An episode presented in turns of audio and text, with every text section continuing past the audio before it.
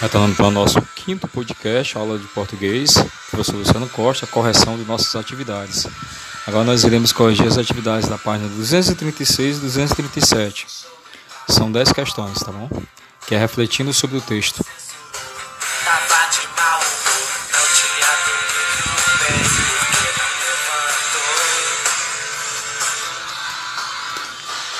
Nós vamos fazer a reflexão sobre o texto do Afonso Romano de Santana, que é esse texto que está na página 233, O que se perde com o tempo.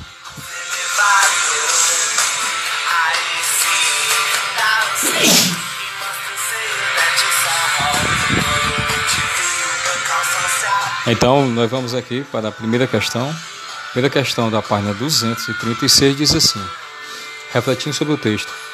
Com base no que é dito na crônica, como como parece ter surgido a ideia de abordar os, o assunto nela tratado?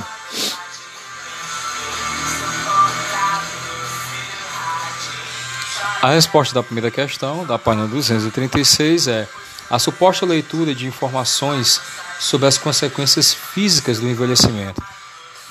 Vamos para a segunda questão.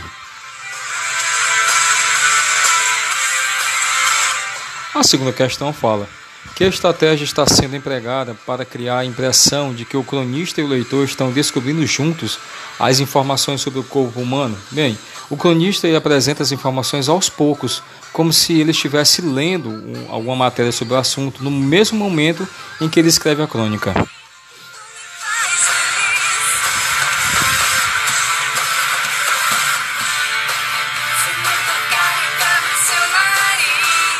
A terceira questão pergunta: que palavra o cronista usa para resumir a experiência comum que ele e o leitor estão, estão tendo?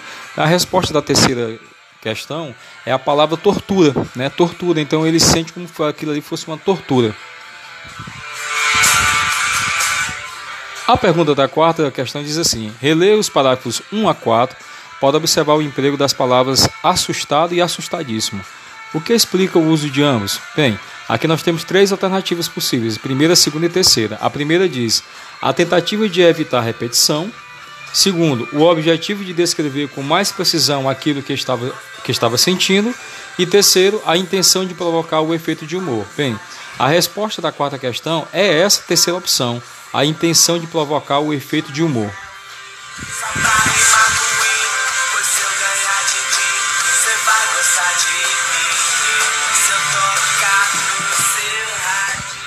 A quinta questão diz assim: releia agora o parágrafo 9, né? 9, parágrafo 9. Letra A. Para expressar a quantidade de células cerebrais perdidas por ano, o cronista empregou a oração imaginem. Que quantidade essa oração sugere? Bem, pessoal, a resposta da quinta questão, letra A, da página 236, é: a oração não expressa um valor preciso, mas sugere a ideia de uma quantidade muito grande que é o objetivo do cronista, tá bom? A letra B da quinta questão faz a seguinte pergunta: Na sua opinião, caso o cronista optasse por colocar o número exato de células perdidas anualmente, o texto ficaria mais ou menos expressivo? Por quê? Pessoal, é, a resposta essa é uma resposta pessoal, mas se acredita que que o texto ficaria muito menos expressivo, né? Então, do jeito que ele fez, ficou melhor. Vamos agora para a sexta questão, da página 236. Volte ao parágrafo 12 para observar os recursos empregados em sua escrita. A letra A. Que situação presente no trecho exemplifica o recurso do exagero?